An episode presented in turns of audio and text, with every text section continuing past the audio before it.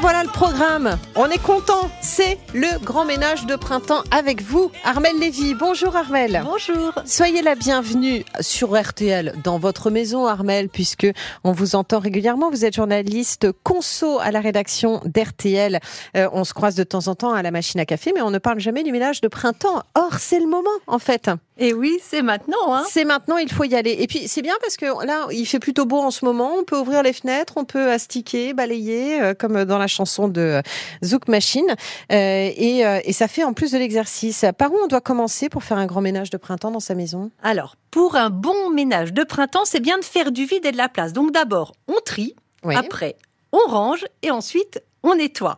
Donc vous pouvez vous équiper d'un sac poubelle ou d'un carton pour jeter ce qui est abîmé ou trop usé, ou des vieux papiers qui vous encombrent, et d'un autre sac à côté pour poser ce que vous allez donner ou revendre. Le mieux, c'est de procéder par catégorie. Vous sortez Mm. tout et vous dites est-ce que je garde, est-ce que je jette? Par exemple, dans la salle de bain, vous sortez tous vos tubes de crème et vous jetez ceux que vous n'utilisez plus. Ou dans le placard, vous sortez tous vos pulls et vous donnez ou revendez ceux qui sont trop petits, trop grands ou que vous ne mettez plus.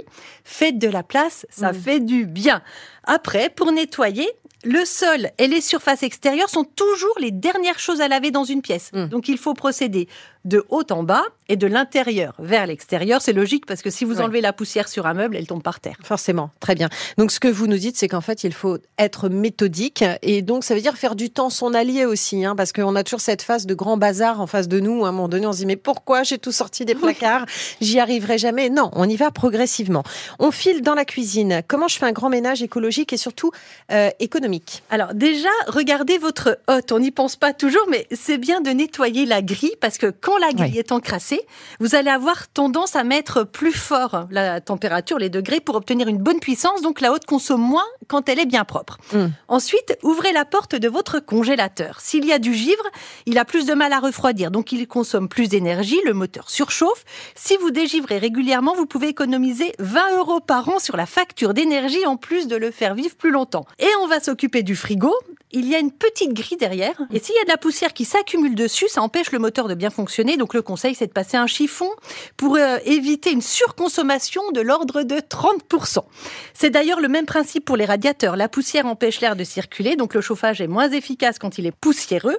Donc n'hésitez pas à nettoyer tout ce qui empêche le bon fonctionnement de vos appareils. Très bien. Les ustensiles de cuisine qui m'encombrent et que j'utilise jamais. Je Alors, quoi? Je vais les donner Oui, vous les donnez à des associations ou à des ressourceries, mais attention, tous les ustensiles en métal, pas les tupperwares et boîtes en plastique alimentaires, qui ont plus de 10 ans parce qu'ils contiennent Ah oui. certainement du bisphénol A, désormais interdit.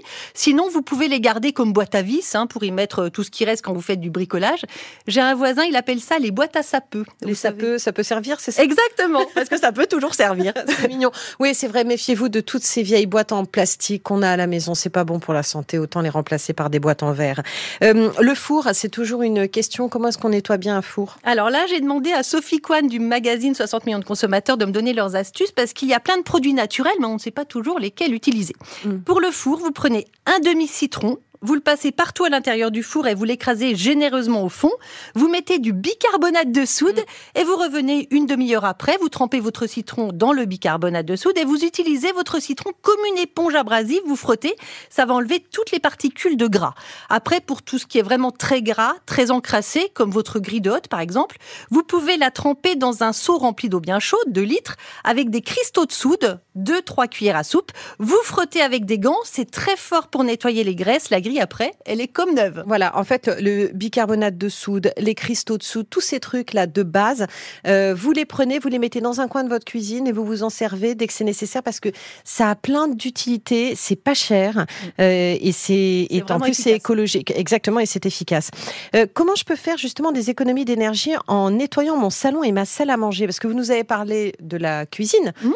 Mais c'est la même chose, j'imagine, pour les appareils. euh, Alors déjà, il faut commencer par dépoussiérer vos lampes et vos abat-jours avec un petit chiffon ou un plumeau. Vous gagnez entre 25 et 40 de luminosité. Ils éclairent beaucoup mieux quand ils sont propres. T'imagines Et, et quand vous touchez l'ampoule avec un chiffon, alors si elle est brûlante, cela veut dire que c'est une ampoule qui gaspille. Il faudra penser à la changer contre une ampoule basse consommation. Bah oui. Elle ne chauffe pas, elle consomme beaucoup moins. D'accord. Maintenant, regardez vos vitres. Si elles sont bien lavées, vous allez gagner en luminosité. Donc, vous vous allez réduire votre besoin d'éclairage.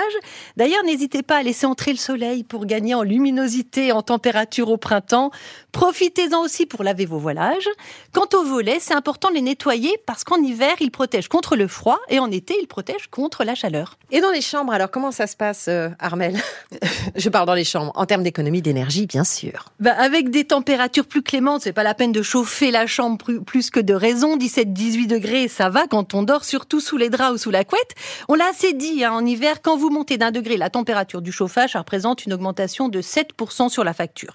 Et puis, c'est bien de l'aérer 10 minutes tous les jours pour mmh. renouveler l'air. Cela enlève l'humidité et ça évite aussi d'avoir trop d'acariens sur les oreillers ou sur les matelas. D'ailleurs, Flavie, avez-vous un matelas avec un côté hiver et un côté été? Eh bien, je ne sais pas, ma chère. Euh, je sais qu'il faut que je le retourne. C'est vrai, c'est ça. Si oui, n'oubliez pas de le retourner côté été, vous dormirez mieux. Ça diminue la sensation de chaleur.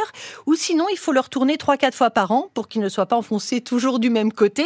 Ah et si vous voyez que vous avez une tache sur un matelas, pour le nettoyer, il faut humidifier le matelas, mettre du bicarbonate de soude et une fois que c'est sec, vous aspirez avec un aspirateur. C'est vraiment très efficace. On vous l'a dit, il faut du bicarbonate à la maison, les amis. Dites donc, quelle énergie, Armel Lévy, pour le nettoyage de printemps Ah oui, hein, on s'y met. Hein. Mais on a l'impression qu'il y a 10 000 trucs à faire, mais on, peut, on, fait quand même le ménage tout le temps dans l'année. Oui, c'est vrai. C'est bien de le faire régulièrement. Oui, c'est ça, parce que sinon, après, ça devient de plus en plus compliqué. On a fait toutes les pièces de la maison. Je voudrais qu'on termine avec la salle de bain, s'il vous mhm. plaît. Oui, alors, vous pouvez euh, laver votre douche, la baignoire ou le lavabo à l'eau tiède pour faire des économies. Pas besoin d'utiliser de l'eau bouillante. D'ailleurs, n'hésitez pas à baisser votre ballon d'eau chaude à 55 degrés. C'est idéal. Ça sert à rien le monter à 70 ou 80 degrés. Euh, donc de l'eau chaude, ça suffit. N'hésitez pas à baisser la température du chauffe-eau. Même quand vous partez euh, en week-end, vous pouvez même, ou en vacances, vous pouvez même le couper. Mm. Là, ça fera effectivement euh, des économies. Ça fait 100 euros d'économie facilement. quand C'est énorme par an. Par an. Si vous l'utilisez pas, bah, coupez-le. Après, quand vous faites un bon ménage de printemps, donc ce qui est malin, c'est de faire un point dans vos crèmes. quand on a trop de peau ouverte depuis longtemps, on sait plus ce qu'on a. Mmh. Mmh. C'est vrai. Alors, celles que vous devez jeter après la date limite, ce sont surtout les crèmes pour les contours des yeux, car les yeux, bah, ça peut faire des risques bactériologiques. D'accord. Il faut être vraiment prudent. On jette euh, toutes les vieilles crèmes contours des yeux. Les crèmes solaires, bah, elles, elles ne sont plus efficaces au bout d'un an, donc c'est pas la peine de les garder d'une année sur l'autre. Elles durent une saison. Et je sais pas si vous faites ça, Flavie, mais euh, pour toutes les crèmes ou euh, pour le dentifrice, mmh. avant de les jeter, quand ils sont finis, euh, est-ce que vous les découpez vos Toujours, ah. toujours. Ça fait rire tout le monde. Je réduis mes tubes jusqu'au dernier. Ah ça, je ne gaspille pas. Eh ben, vous avez raison parce que généralement, il reste 5% de pâte à dentifrice au fond du tube quand il part à la poubelle. Et vous, si vous ah, économisez ah, 5% mm. la crème solaire à la crème hydratante en passant par le gel douche et le shampoing, vous allez en acheter moins souvent. Très bien. Euh, allez, des conseils pour faire les poussières de façon astucieuse et après on fait un point sur tous les produits nécessaires. Oui, bah, vous pouvez créer vos propres lingettes anti-poussière. Vous mettez une cuillère de glycérine dans un litre d'eau, vous imbibez des carrés de tissu que vous avez récupérés, comme vous avez fait le tri dans tous vos vieux draps, vous les découpez. Donc vous les trempez dans la mixture, vous les faites sécher à l'air libre et après vous les utilisez pour dépoussiérer parce que la glycérine absorbe très bien la poussière. Ah, bien vu, c'est ce mm. que je mets dans les radiateurs et tout pour choper la poussière dans les zones un petit peu compliquées, c'est ça D'accord, super. Donc, si j'ai bien compris, j'ai besoin de quoi? Donc, de bicarbonate. Mm.